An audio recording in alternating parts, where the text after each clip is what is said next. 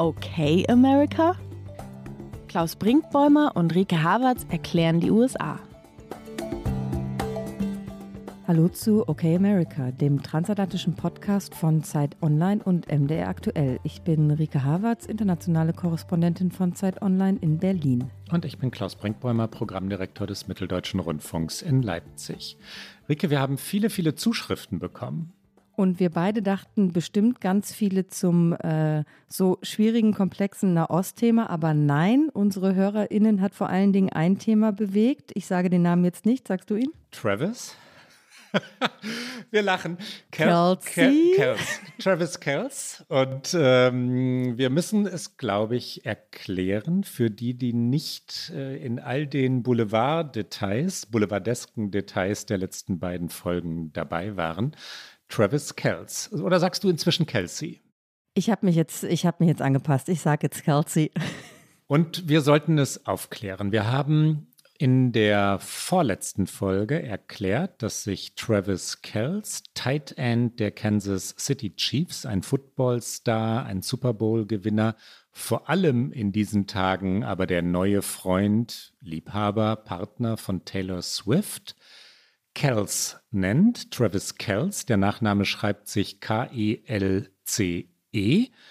Wir haben in der vorletzten Folge dann aber, ich habe, nicht du, Rike, ich habe einen Fehler gemacht, ihn nämlich dann doch Kelsey ausgesprochen. Dann haben wir das in der letzten Folge, in der vergangenen, korrigiert, gesagt, dass es Kels heißt und dass ich auch Kels hätte sagen wollen. Und dann kamen die Zuschriften. Und zwar jede, jede, jede Menge. Ich glaube, es ist wegen Taylor Swift, oder? Ist es wegen Travis Kels? Ich glaube, wir haben sehr viele HörerInnen, die gerne Football schauen, was ich ja. irgendwie cool finde. Das sollte uns animieren, noch mehr über Sport zu reden. Wir machen das ja immer wieder, aber das können wir, glaube ich, nochmal häufiger einstreuen. Ich glaube aber natürlich auch, Taylor Swift hat das jetzt nochmal befeuert. Ich habe auch, bevor wir in diese Aufnahme gegangen sind, nochmal ganz aktuell recherchiert. Ähm, er war zusammen mit ihr in, ich möchte sagen, Argentinien. Jetzt, Gott, habe ich gesagt, ich habe recherchiert und jetzt vergesse ich das Land, aber sie war äh, bei einem Konzert und hat sogar von einem ihrer Songs eine Zeile auf ihn umgedichtet. Also es ist doch, Klaus, offensichtlich für den Moment die große Liebe. Naja, und ich habe irgendwo im, in der Ecke meines, meiner Social-Media-Welt einen kleinen Clip gesehen, wo er am Rand der Bühne stand und sie zu ihm ging und ihn küsste. Ich hoffe, dass das jetzt eine aktuelle Szene jenes Konzerts Ist aus Argentinien war. Also wir sind sind wir verfallen? Sind wir nicht, ne? Wir nehmen es zufällig wahr, Rike. Nein, also verfallen, ich glaube, über das Alter sind wir hinaus, aber ich schätze Taylor Swift sehr, äh, schon auch lange Jahre und es ist natürlich einfach so eine schöne glaube ich, äh, Geschichte, in die man auch so ein bisschen reinfliehen kann, wenn man eben alles andere, diese aus den Fugen geratene Welt einfach mal für einen Moment ein bisschen heiterer und schöner sich ähm, äh, vorstellen möchte, ist das natürlich eine schöne Geschichte. Und ich glaube, deswegen bekommen wir auch so viele Zuschriften und vielleicht klären wir es kurz auf, weil wir haben äh, sehr freundliche, sehr nette, aber auch sehr strikte E-Mails bekommen, dass es nun aber wirklich Kelsey heißen würde. Was sich belegen lässt und wenn man ganz, ganz pingelig sein möchte, dennoch falsch ist. Ich wage diese scharfe Replik. Es lässt sich belegen, weil jede Menge Football-Reporter und sogar die Stadionsprecher der Kansas City Chiefs Kelsey sagen, das stimmt. Da haben also unsere Zuhörer und Zuhörerinnen, und wie gesagt, es waren viele, recht, wenn sie sich darauf berufen. Aber der Vater von Travis Kells, Ed mit Vornamen, hat eindeutig und wirklich zweifelsfrei gesagt, dass der Name Kells gesprochen werde. Travis Kells selbst hat gesagt, dass er Kells gesprochen werde. Und die beiden sind ein bisschen müde, sie sind es ein bisschen leid, sie möchten niemanden korrigieren, der Kelsey sagt, schon gar nicht Footballreporter der großen amerikanischen äh, Fernsehsender oder Stadionsprecher und es ist ihnen letztlich egal. Und wahrscheinlich sollte man sagen, weil Sprache ja beweglich ist, weil Sprache sich wandelt, dass inzwischen beides sich eingebürgert hat und beides okay ist. Aber wenn man jetzt nach dem Ursprung geht, Kelsrike. Ja, und es gibt einen sehr äh, lustigen kleinen Clip, einen Podcast-Mitschnitt zwischen äh, dem Vater und seinen beiden Söhnen, weil Travis Kelce hat ja noch einen Bruder, mit dem er auch eben einen sehr erfolgreichen äh, Football-Podcast macht. Und da streiten sie sich so ein bisschen darüber, beziehungsweise fragen den Vater, wie es denn eigentlich dazu kommt, dass jetzt eigentlich alle eher Kelsey sagen.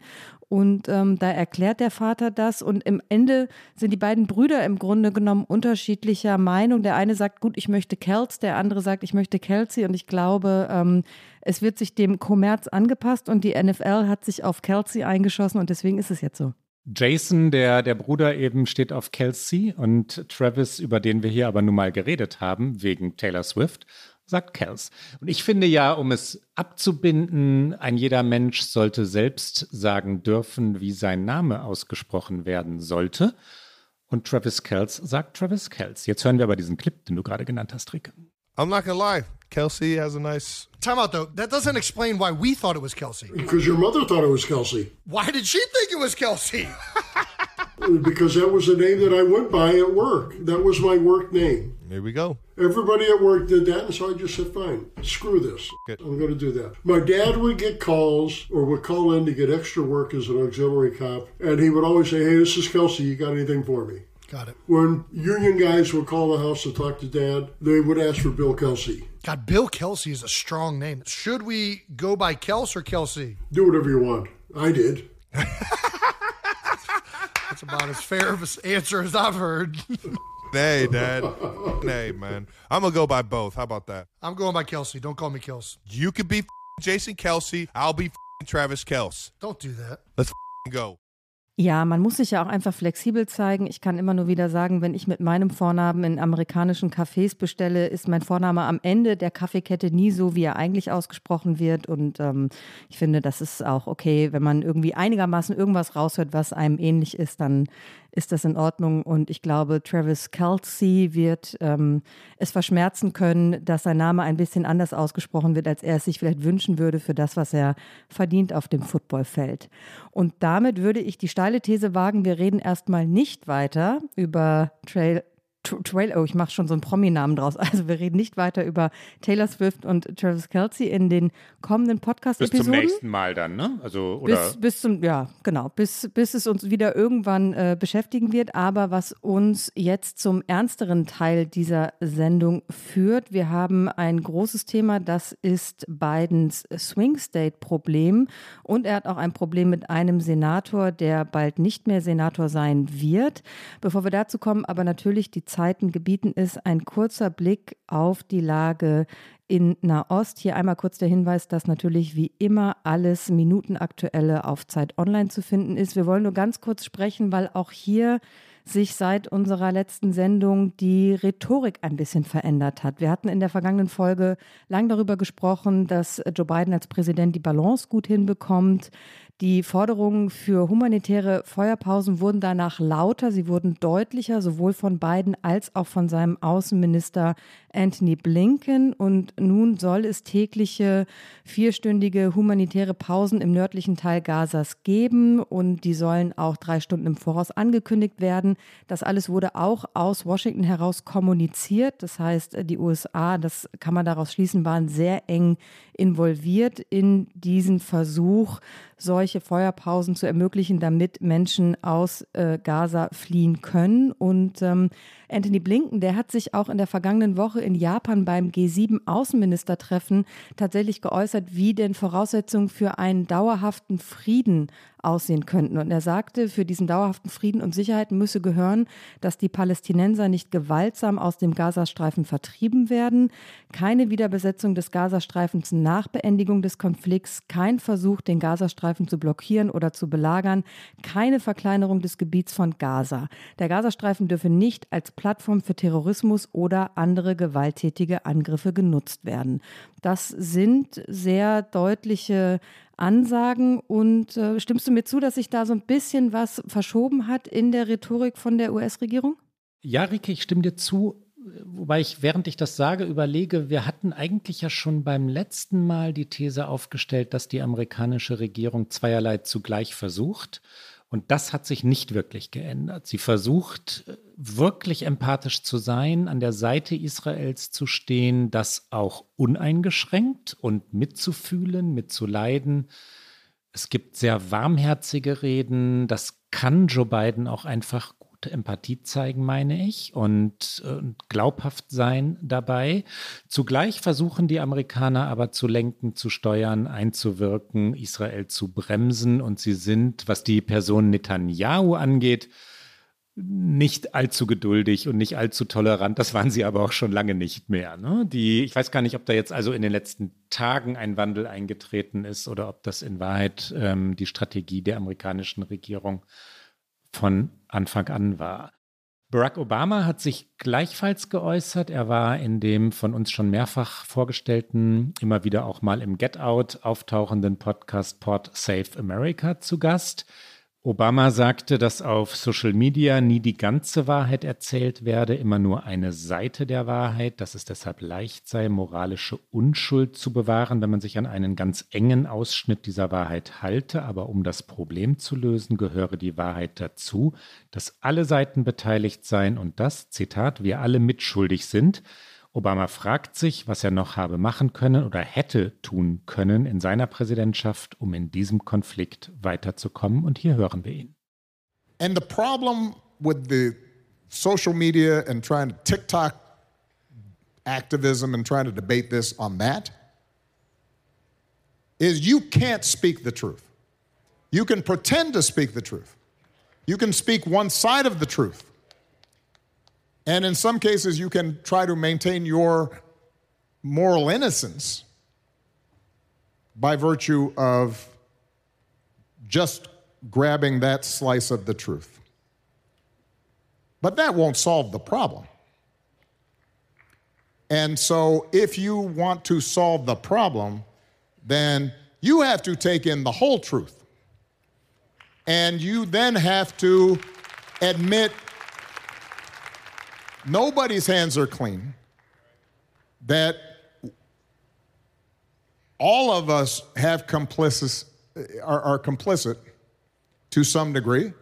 I look at this and I think back, what could I have done during my presidency to, to move this forward as hard as I tried? I've got the scars to prove it. But there's a part of me that's still saying, well, was there something else I could have done?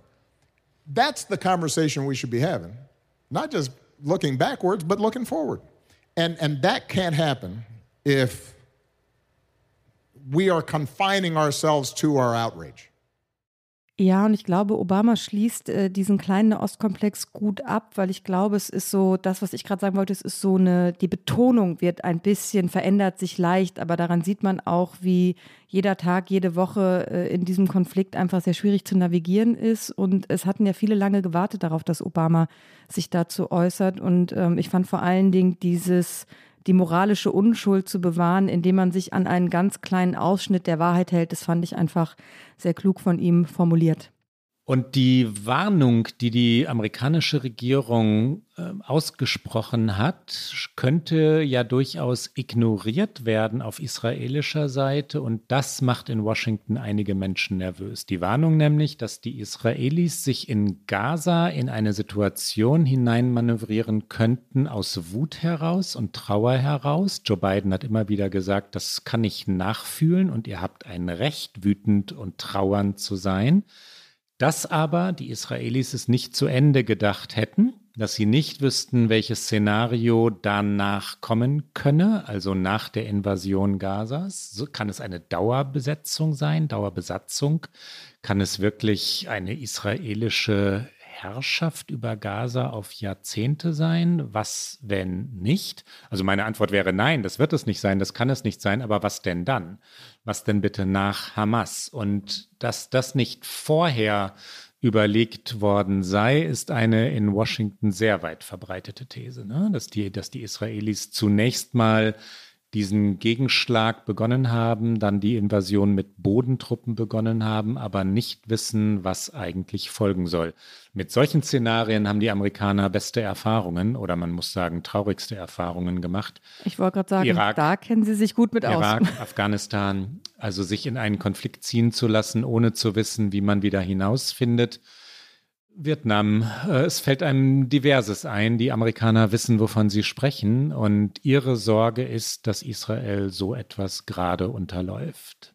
Und damit, glaube ich, kann man auch die Worte von Blinken jetzt gerade in Japan interpretieren, der schon versucht, etwas zu skizzieren, auch wenn das natürlich alles noch sehr im Ungefähren ist und weil es auch noch lange dauern wird, glaube ich, bis wir an diesem Punkt leider, leider sind, wo über diese Dinge dann konkreter geredet werden kann kommen wir doch damit von der Außenpolitik zur Innenpolitik. Alles hängt ja immer mit allem zusammen, aber wenn man sich Joe Biden gerade so im Weißen Haus vorstellt, dann hat er nicht nur große außenpolitische Sorgen, sondern nach einer neuen Umfrage der New York Times muss er sich auch wirklich innenpolitisch sorgen. Denn diese Umfrage, die die Times zusammen mit dem Siena College äh, durchgeführt hat, und zwar in sechs Swing States, also sechs sehr wahlentscheidenden Bundesstaaten im kommenden Jahr. Sie waren wahlentscheidend in 2020. Es sind Arizona, Georgia, Michigan, Nevada, Pennsylvania und Wisconsin. Dort wurden jetzt Ende Oktober mehr als dreieinhalbtausend registrierte Wählerinnen und Wähler befragt und ähm, es ist eine Umfrage, die wirklich ähm, erschreckend ist, muss man sagen, wenn man es aus Sicht der Demokraten betrachtet, wenn man es aus Sicht von Biden betrachtet. Denn das Ergebnis zeigt, dass Biden gegenüber Trump, den die New York Times als seinen wahrscheinlichen republikanischen Rivalen ausgemacht hat, bei eben diesen Wählern von vier bis in Margen von vier bis zehn Prozentpunkten zurückliegt. Also nur in einem einzigen Bundesstaat, und zwar in Wisconsin, liegt Biden Stand jetzt vorne und das dort auch nur mit zwei Prozentpunkten. Und wenn man davon ausgeht, dass natürlich jede Statistik eine äh, Fehlermarge von immer ungefähr plus minus eins bis zwei Prozent hat, muss man sagen, sind sie da eigentlich gleich auf. Und in allen anderen Bundesstaaten liegt Trump gerade vorne. Und äh, wir wollen ein bisschen gucken auf die Details dieser Umfrage, weil sie die Probleme von beiden offensichtlich machen. Und ähm, ja, ich würde mir große Sorgen machen, wenn ich gerade Joe Biden wäre. Er tut so, als habe er diese großen Sorgen nicht. Er sagt, dass es andere Umfragen gäbe, die das Gegenteil aussagten. Und trotzdem, natürlich wird sich das Team Biden Sorgen machen. Natürlich auch er. Die Swing States haben wir schon des Öfteren erklärt. Die großen Bundesstaaten der USA, Kalifornien oder New York, sind nicht wirklich wahlentscheidend, weil klar ist, wer dort gewinnt. Immer die Demokraten, dort wo die bevölkerungsreichen Großstädte sind. Und dann gibt es natürlich die Staaten, in denen sicher die Republikaner gewinnen, Texas zum Beispiel. Und die Swing States sind die, die mal so und mal so tendieren. Deswegen werden sie so genannt. Das sind die, wo die amerikanischen Wahlen entschieden werden, die Präsidentschaftswahlen. In Nevada führt Trump mit zehn Punkten, in Georgia mit sechs, in Arizona mit fünf, in Michigan mit fünf und in Pennsylvania mit vier. Nur in Wisconsin hat Joe Biden einen Vorsprung von zwei Prozentpunkten. Wenn man also diese sechs umkämpften Bundesstaaten, mutmaßlich muss man sagen, entscheidenden Bundesstaaten der in einem Jahr anstehenden äh, Präsidentschaftswahlen zusammenfasst, liegt Joe Biden mit 48 zu 44 Prozent zurück. Warum? Die Wähler und Wählerinnen sind natürlich auch detailliert befragt worden. Immer wieder fällt das Stichwort Alter. He is too old, ist, glaube ich, das meistgehörte Zitat während dieser Umfrage. Dann geht es um Ablenkung durch außenpolitische Themen, dass die wirtschaftliche Lage nicht so sei, dass die Wähler und Wählerinnen wirklich Verbesserungen in ihrem Leben spürten, dass die Inflation zu hoch sei. Was ihn trösten könnte, was Biden trösten könnte, die Zufriedenheit mit Donald Trump ist nicht größer. Das ist ein Wahlkampf, bisher jedenfalls, wenn man davon ausgeht, dass es am Ende Biden gegen Trump sein wird, zweier unbeliebter Kandidaten. Eine Begeisterung für Donald Trump war auch in dieser Umfrage oder in diesen, es sind ja mehrere Umfragen, an keiner Stelle spürbar, Rike. Ja, es sind so viele interessante äh, Ergebnisse. Du hast einige davon gerade schon genannt. Andere sind, dass sich die Koalition, die Biden 2020 zum Sieg getragen hat, die bricht ihm auseinander. Und das ist eine Koalition aus natürlich diversen WählerInnen. Und es gab, glaube ich, noch nie in der Geschichte, ich kann mich auf jeden Fall nicht erinnern, dass äh, 22 Prozent schwarzer Wähler eher auf der Seite Trumps stehen als auf der Seite des demokratischen Kandidaten.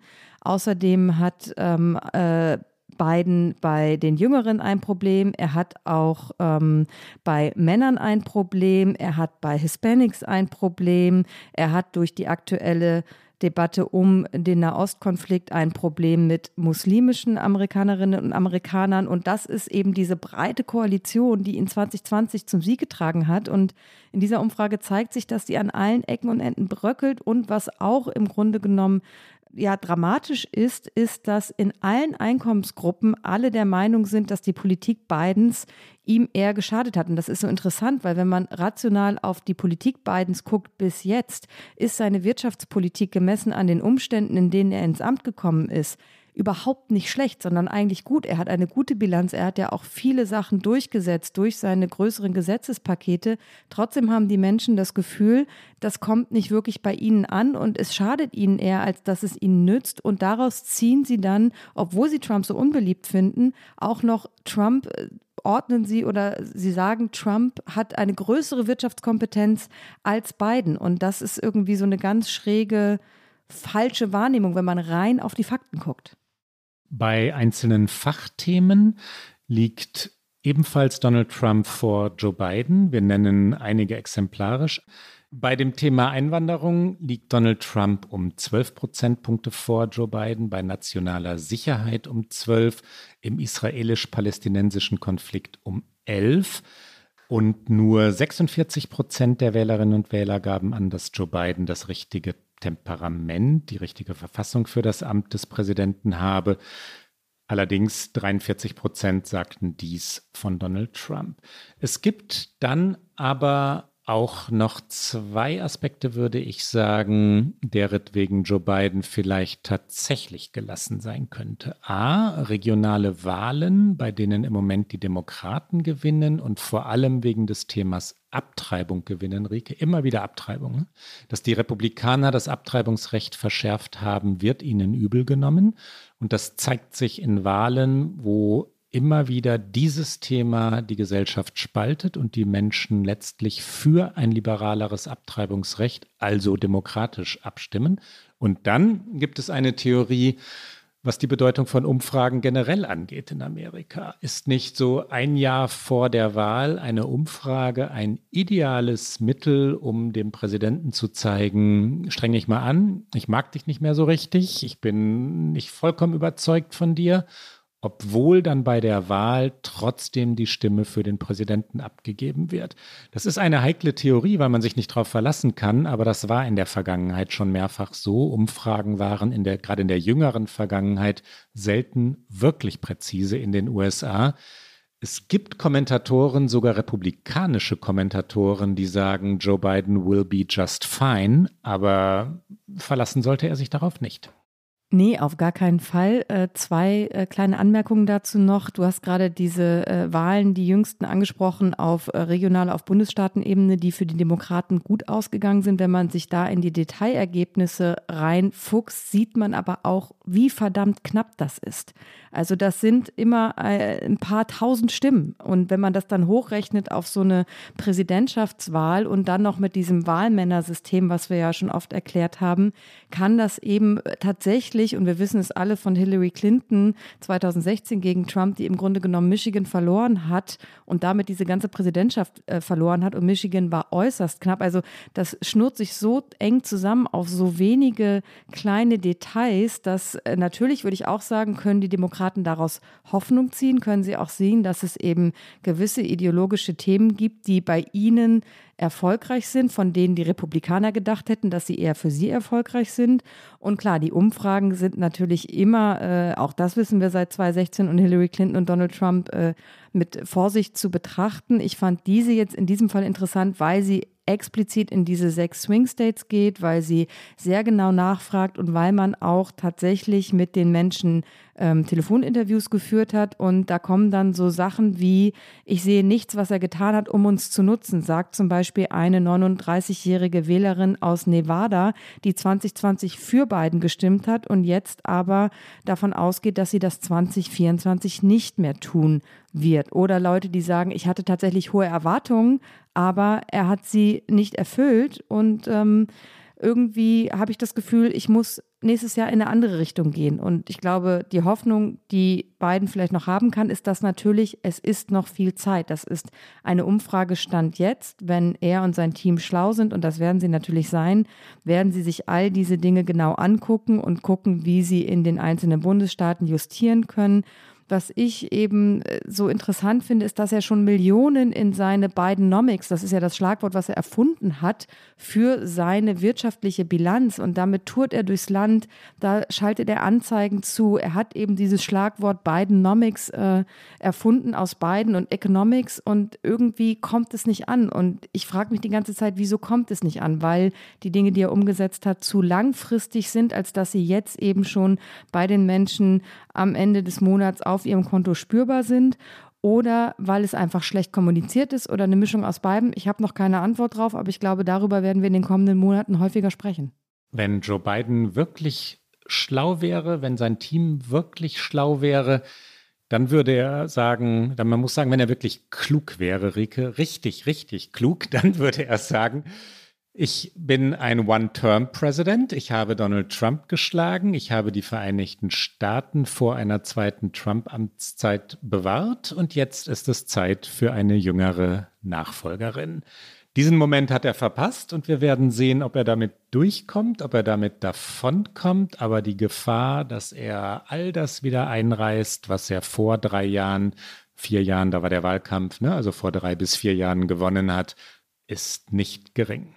Und er hat den Moment ja verpasst. Es gibt ja auch gerade in den USA wieder eine Debatte darum, ob vielleicht es jetzt doch noch den Moment zu gäbe, spät. wo mhm. er das umdreht. Aber genau, ich würde auch sagen, ist absolut zu spät und er wird jetzt auch nicht noch auf eine neue äh, Vizepräsidentschaftskandidatin setzen. Auch mit Kamala Harris geht er jetzt diesen Weg zu Ende und das Ticket ist das Ticket. Das wird jetzt nicht mehr geändert.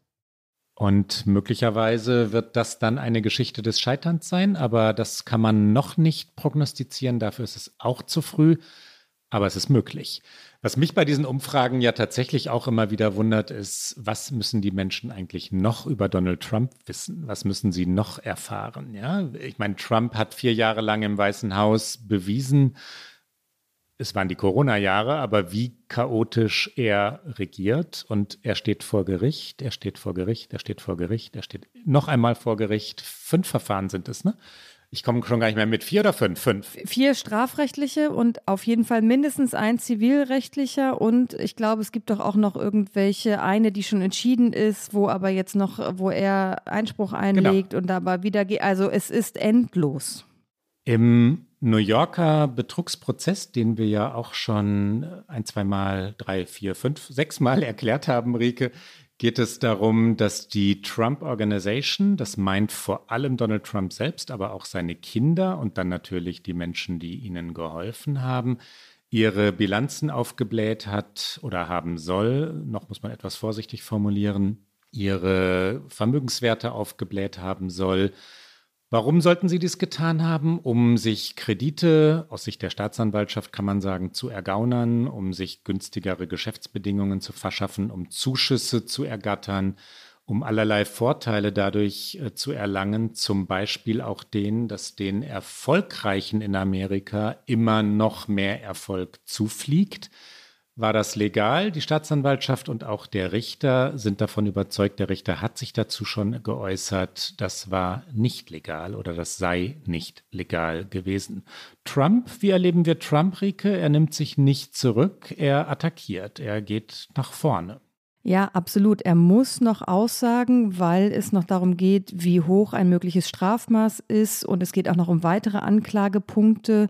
Und ähm, ja, es ist so ein bisschen ein Vorgeschmack auf das gewesen, was wir vermutlich auch in den Strafrechtsprozessen von ihm sehen werden, denn er ist absolut nicht gewillt, sich zurückzunehmen. Alles andere wäre auch fast schon überraschend gewesen, wenn man ihn verfolgt, weiß man, dass er äh, sich nicht äh, in Bescheidenheit üben kann und dass er auch oft nicht auf seine Berater hört. Und ähm, er hat äh, tatsächlich äh, sich so aufgeführt in diesem Gerichtssaal, dass eben der Richter, du hast ihn gerade schon erwähnt, Arthur Angoran äh, mehrmals Trump angewiesen hat, in seinem Gerichtssaal auf längliche Reden zu verzichten. Und Richter und Richterinnen in den USA haben eine sehr große Macht. Also es ist tatsächlich ihr Gerichtssaal. Und ähm, er hat Trump gesagt, das ist keine politische Kundgebung, das ist ein Gerichtssaal. Und Trump solle doch bitte so direkt auf Fragen der Staatsanwaltschaft antworten. Und dann nochmal Zitat Richter, ich möchte nicht alles hören, was dieser Zeuge zu sagen hat. Das ist etwas, was Trump selten hört.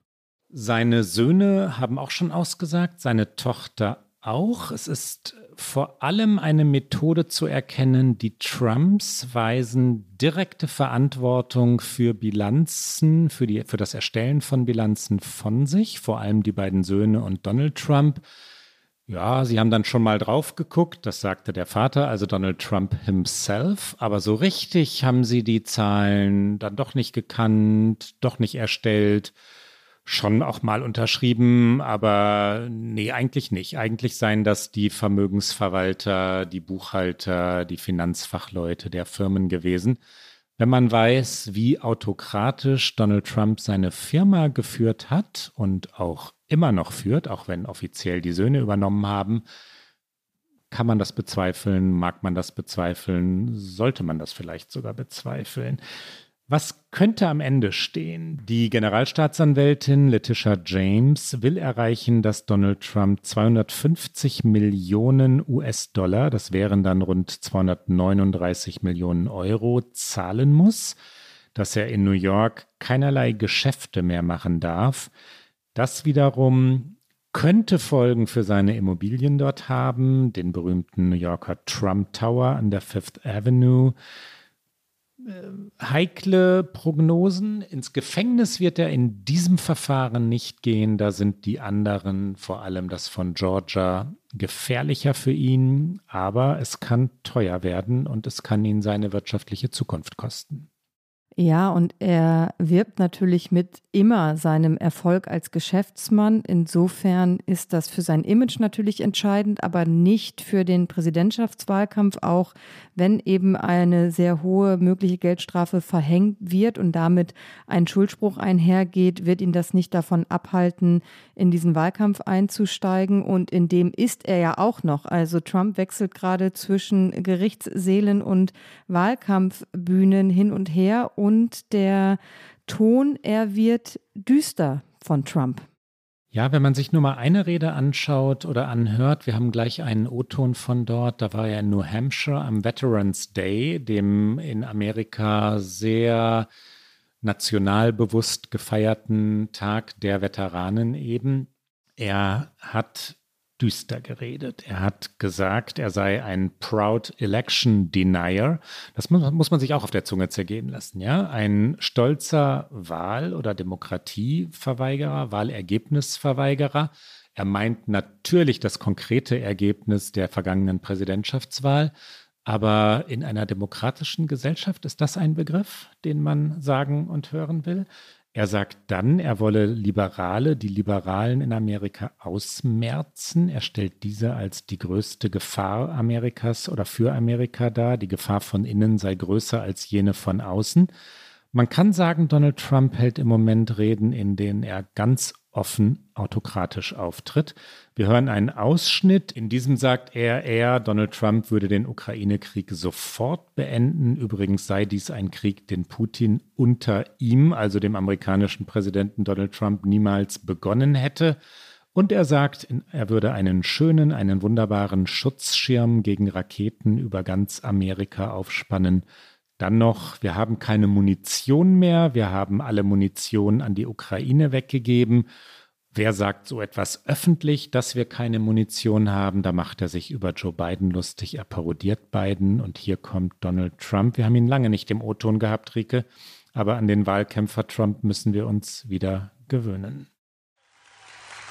And here are just some of what we will do when we become the 47th president. We of the United States. Before I even arrive at the Oval Office, shortly after I win the presidency, I will have the horrible war between Russia and Ukraine settled. Look, that's a war that should have never would have never taken place. Putin would have never done it. Would have never done it. It'll be done very quickly. The United States must also build a state-of-the-art missile defense shield.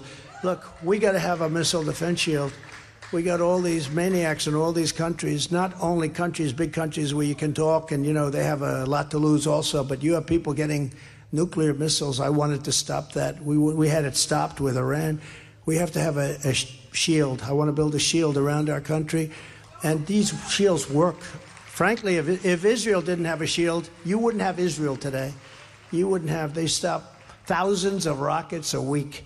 But we have to build a much more sophisticated shield, and it's going to be made right here in the USA, so it's not all bad. And a lot of it's going to be made in New Hampshire. A lot of it's made in New Hampshire. You're going to have a nice big shield. We have very little ammunition now. How about Biden a couple of months ago says, we uh, have a problem. We have very little ammunition. Can you imagine? Let's assume that's true. It is true. But wh- who would say that? You don't say that. Ladies and gentlemen, uh, we have communist China and we have Russia that hate us. Uh, I want to say right now we have very little ammunition. He actually said we have very little. Ja, gefühlt haben wir ihn äh, sehr, sehr oft im O-Ton, aber äh, es nützt ja auch nichts und ich finde, wir müssen das auch einspielen, weil das, was du gerade auch beschrieben hast, das, was man hier hört, das ist so eine das ist eine Rhetorik, die einen auch an dunkelste Zeiten der deutschen Geschichte erinnert. Und das ist dann wiederum auch, wenn man es wirklich rational betrachtet. Und ich möchte noch mal sagen, es geht nicht darum, dass man grundsätzlich alle Konservativen in den USA irgendwie äh, negativ betrachtet, sondern wenn man dann auf diese Umfrage zurückblickt, auf die, über die wir gerade gesprochen haben, wo ja auch nicht nur republikanische Wählerinnen und Wähler gesprochen haben, sondern viele Menschen und die trotzdem immer noch der Meinung sind, dass das der Mann ist, der im kommenden Jahr möglicherweise ein besserer Präsident ist für ihr Land und damit für die Welt. Und die Präsidentschaft in den USA hat eben sehr große globale Auswirkungen immer noch. Dann ähm, ist das, finde ich, egal wo man politisch steht, sehr schwer zu begreifen, weil die Fakten eigentlich eine andere Sprache sprechen, aber Fakten zählen nicht unbedingt. Und wenn ich persönlich überlege, wie die Welt gerade so, wie sie jetzt aussieht, mit einem anderen US-Präsidenten wäre, einem US-Präsidenten, der agiert wie Donald Trump und wir wissen, wie er vier Jahre lang agiert hat, dann ähm, ist das, finde ich, eine tatsächlich bedrohliche Vorstellung. Wir gehen übrigens ja selbstverständlich davon aus, Rike, dass dies das Duell sein wird. Und ich glaube, diese Prognose ist nicht mehr gewagt. Das ist das Szenario. Wir sind nicht mehr weit weg vom Februar, von den ersten Vorwahlen. Die Wahrscheinlichkeit, dass Nikki Haley, die so langsam sich in den Vordergrund spielt, oder Ron DeSantis Donald Trump noch einholen können, ist minimal. Das kann durch Gerichtsprozesse noch gekippt werden, aber die werden auch nicht vor den Vorwahlen entschieden sein ein Präsidentschaftswahlkampf, Biden gegen Trump, der kann von möglichen Gerichtsurteilen beeinflusst werden. Die Frage, wer der Kandidat der Republikaner werden wird, beantworte ich jedenfalls heute mit Donald Trump. Und dann haben wir genau dieses Duell, von dem wir reden. Noch etwas ist geschehen. Wir haben oft, unverhältnismäßig oft, Rike, aber nee, ich glaube, angesichts seiner Bedeutung angemessen oft über Joe Manchin geredet, Senator aus West Virginia. Und künftig werden wir etwas seltener über ihn reden, vielleicht, oder? Ja, auf jeden Fall werden wir nicht mehr über ihn reden als Senator, als Mr. 50, als Kingmaker, weil er hat die sehr, sehr, sehr knappe Mehrheit, die die Demokraten zuletzt im Senat hatten, dafür genutzt, immer seine Interessen und vor allen Dingen die Interessen äh, der Wählerschaft aus West Virginia, die eher konservativ ist, durchzusetzen. Das heißt, er hat versucht, mit beiden Deals zu machen. Er hat Gesetzesvorhaben blockiert und äh, weil man jede Stimme braucht im Senat, dann kann eben eine Stimme sehr entscheidend sein. Und das alles wird John Manchin nicht mehr machen können, denn er hat angekündigt, im kommenden November nicht noch einmal zur Wiederwahl anzutreten. Die Frage ist, ob er damit tatsächlich auch aus der Politik ausscheiden wird oder ob er sich vielleicht für etwas anders entscheidet. Die Spekulation ist sofort aufgetaucht, die ist da. Könnte Joe Manchin als unabhängiger Kandidat in den Präsidentschaftswahlkampf einsteigen? Er ist Demokrat, aber er wird nicht gegen Joe Biden antreten. Als Unabhängiger in den Präsidentschaftswahlkampf, das wäre möglich. Und das wäre gefährlich für die Demokraten, weil Menschen in der Mitte der Gesellschaft Joe Biden ganz entscheidende Stimmen abnehmen könnte, gerade in den Swing States, Pennsylvania, Michigan und anderen, aber vor allem eben dort. Die knappe Mehrheit, die du, die du beschrieben hast, ist äh, eine 50 zu 50 Mehrheit, die entsteht. Ähm, die Mehrheit entsteht dadurch, dass die Vizepräsidentin Kamala Harris die 51. Stimme beibringen darf also dieses Unentschieden aufbricht. Menschen ist der 50. Und die Demokraten haben jahrelang, jahrzehntelang an ihm gelitten, weil er sich das teuer bezahlen ließ. Und sie haben ihn gehasst, ja. Er war nicht Teil der, der Dinnerpartys in Washington, er war nicht Teil der demokratischen Szene in Washington, DC, aber sie haben ihn gebraucht und es ist vorhersehbar, dass, weil West Virginia so republikanisch konservativ ist, die Demokraten diesen Sitz verlieren werden. Das ist nahezu klar, dass ein Republikaner dort die Nachfolge antreten wird. Welcher Demokrat dort gewinnen soll, ist im Moment jedenfalls überhaupt nicht absehbar. Es gibt keinen. Ne? Es gibt niemanden, der dort, äh, der dort auch nur den Hauch einer Chance zu haben scheint. Ja, den müsste man auf jeden Fall sehr gezielt dafür aufbauen. Äh, ganz kurzer Nebenaspekt, weil du sagst, er ist nicht Szene äh, Washingtons. Äh, immer dieses interessante von, Detail von Joe Manchin. Er lebt ja, wenn er in DC ist, auf einem Boot. Also er hat da gar keine Wohnung. Also es ist sicherlich mehr als ein Boot. Also es ist vermutlich luxuriös, aber dort kommen eben auch gerne mal äh, republikanische Senatorinnen und Senatoren zu Besuch. Kirsten Sinema zum Beispiel aus Arizona war häufiger mal dort zu Gast, weil er sich ja auch immer inszeniert hat als derjenige, der eben Politik in Washington noch so betreibt, wie man sich das vorstellen will in seiner Generation, in seiner Welt, nämlich mit Kompromissen, äh, gemeinsamer Zusammenarbeit mit eben auch der Oppositionspartei. Das ist in der Tat, wir reden immer wieder darüber, äußerst selten geworden. Joe Biden eigentlich ja auch jemand, der das versucht hat, der das auch äh, mit seiner Präsidentschaft angekündigt hat, dass er mit allen reden will. Deswegen kann ich mir eigentlich auch fast nicht vorstellen, dass Menschen äh, wirklich als unabhängiger Kandidat antreten würde, weil das würde nur Biden schaden und nicht einem Donald Trump. Also das würde Biden mehr schaden als einem republikanischen Präsidentschaftskandidaten. Und wir sind mal wieder beim Alter. Joe Manchin ist auch mittlerweile 74. Also vielleicht mag er auch einfach seinen Ruhestand genießen. Damit wäre er der Junior in diesem Dreierwahlkampf gegen Trump und Biden. Ich sehe Menschen, ich glaube ja in Wahrheit du auch, Rike. Ähm, ich hatte nur gerade das Bedürfnis, das noch hinzuzufügen, sehr kritisch, weil er nicht nur dieses Reaching Across the Aisle, wie man es in Amerika nennt, betrieben hat, also mit der Gegenseite zu reden. Das wäre positiv. Er hat auch durchaus nahe am Korruptionsverdacht agiert.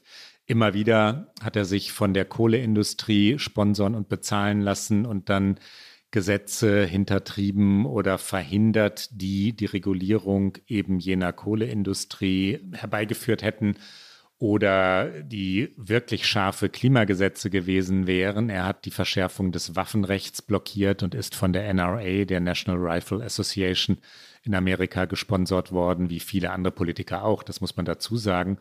Aber in Deutschland würde man zu diesem Verhalten Korruption nennen. Es wäre nicht erlaubt in Deutschland. Joe Manchin übrigens sieht das natürlich ganz und gar anders, nämlich sehr, sehr, sehr romantisch, verklärend. Ich, ich würde es eher pathetisch nennen, aber er würde sagen ethisch rein. Er hat sich mit John F. Kennedy verglichen, keinem geringerem als den. Er hat in seiner Rede, in der er diesen Ausstieg verkündet hat, von seinem Vater erzählt. Sein Vater habe ihn gewarnt vor der schmutzigen Politik, davor, dass Politik alle hinabreißen würde. Dann aber habe der Vater gesagt, wenn du es schaffst, größer als du selbst zu sein, also nicht nur für dich selbst Dinge zu erreichen, sondern wirklich für die Menschen, die dich gewählt haben, dann, dann mögest du es tun, Sohn. Und sie haben sich an John F. Kennedy erinnert, gemeinsam, also Vater und Sohn, der, der gesagt hat, frag nicht, was dein Land für dich tun kann, sondern frag, was du für dein Land tun kannst. So also Joe Manchin der Dritte, so heißt er offiziell, über Joe Manchin den Dritten. Hier kommt er. When I told my dad that I was going to run for office, he said, Oh, Joe, politics is a bad business. I'm telling you right now, stay out of it. I didn't disagree that often with my father, but that time I did. I reminded him of the famous line from President John F. Kennedy's inaugural address Ask not what your country can do for you, ask what you can do for your country. I was 13 when I first heard it, and I'm still inspired today by it. I've never cared about where good ideas came from and I never blame one side for creating a problem, nor believe that only one side could fix them. When America is at her best, we get things done by putting country before party, working across the aisle, and finding common ground. I've made one of the toughest decisions of my life and decided that I will not be running for reelection to the United States Senate. Ja, äh, viele schöne Momente. Wenn man sich versucht, den 13-jährigen Joe Manchin vorzustellen, äh, gelingt einem das kaum, weil man ihn eben nur als diesen äh, eher schon älteren Politiker vor Augen hat. Und ähm, was äh, Charisma angeht, würde ich sagen, ist Kennedy auch ein Touch, nur ein Touch weiter vorn gewesen. Aber gut. Werbung Prime-Mitglieder hören Okay America bei Amazon Music ohne Werbung. Lade noch heute die Amazon Music App herunter.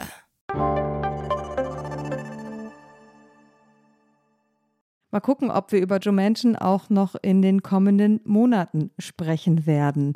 Für heute war es das sowohl mit Joe Manchin als auch mit Joe Biden als auch mit dieser Folge von OK America bis natürlich auf unser Klaus. Wir nennen es Get Out. Get Out. Rike, was hast du mitgebracht? Ich habe eine Buchempfehlung mitgebracht und zwar die Biografie, die McKay Coppins, ein Journalist des äh, Atlantic, geschrieben hat über Mitt Romney, ein natürlich auch sehr prominenter Republikaner, über den wir oft gesprochen haben. Äh, dieses Buch heißt Romney A Reckoning und es ist tatsächlich ein, wie ich finde, sehr spannendes Buch. Es ist ein sehr gutes Buch.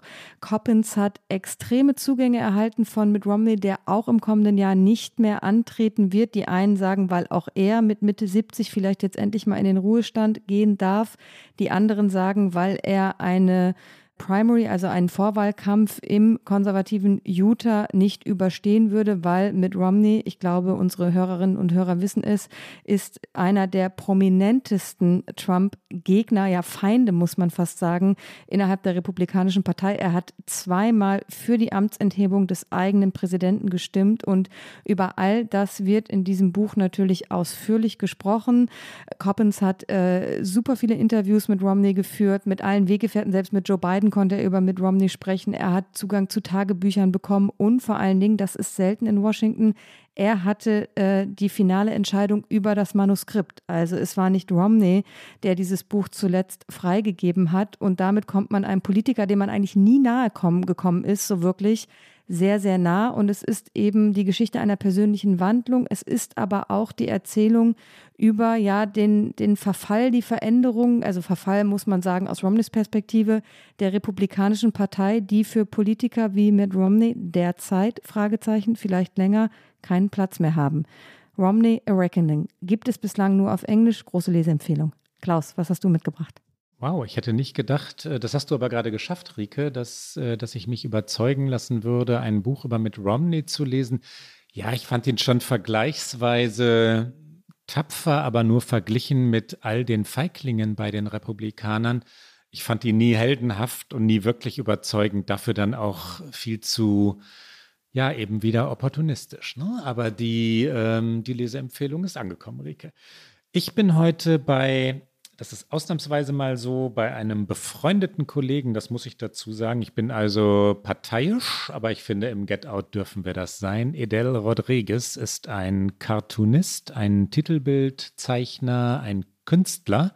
Künstler ist der wirklich zutreffende Begriff. Ein Exil-Kubaner. Er ist in Kuba auf, auf Kuba aufgewachsen, in Kuba aufgewachsen, nach Florida emigriert von dort äh, nach New Jersey und New York gezogen. Ich habe mit Edel mehrere Jahre lang zusammengearbeitet. Das waren Spiegeljahre ähm, während und vor der Trump-Präsidentschaft hat er Titelbilder gezeichnet. Ich habe sie betextet. Es war eine äh, schillernde, funkelnde, lustige, kreative Zusammenarbeit. Edel ist so einer dieser Künstler, die dir in einer halben Stunde drei Skizzen schicken. Ja, du sagst, könntest du zu dem Thema eine, eine Idee entwickeln und dann kommt eine halbe Stunde später wirklich ähm, eine Mail zurück mit drei Skizzen. Shall I continue this one or that one or that one? Und dann geht's, geht's weiter.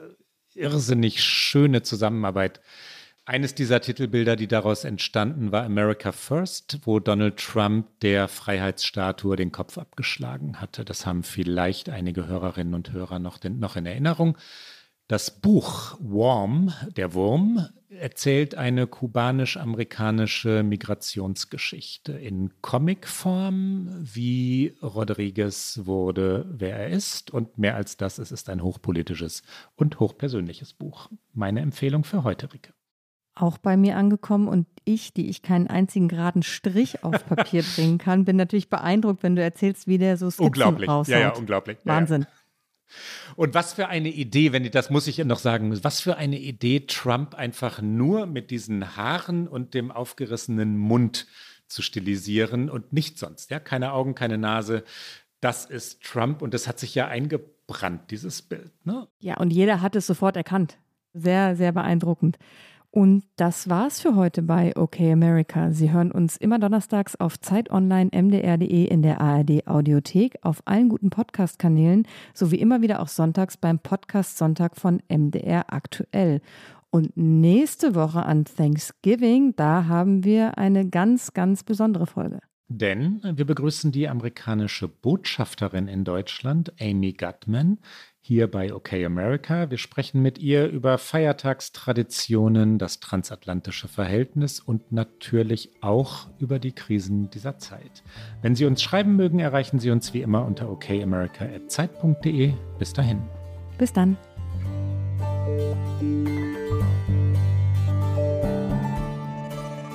OK America ist ein Podcast von Zeit Online und MDR aktuell. Produziert von Pool Artists.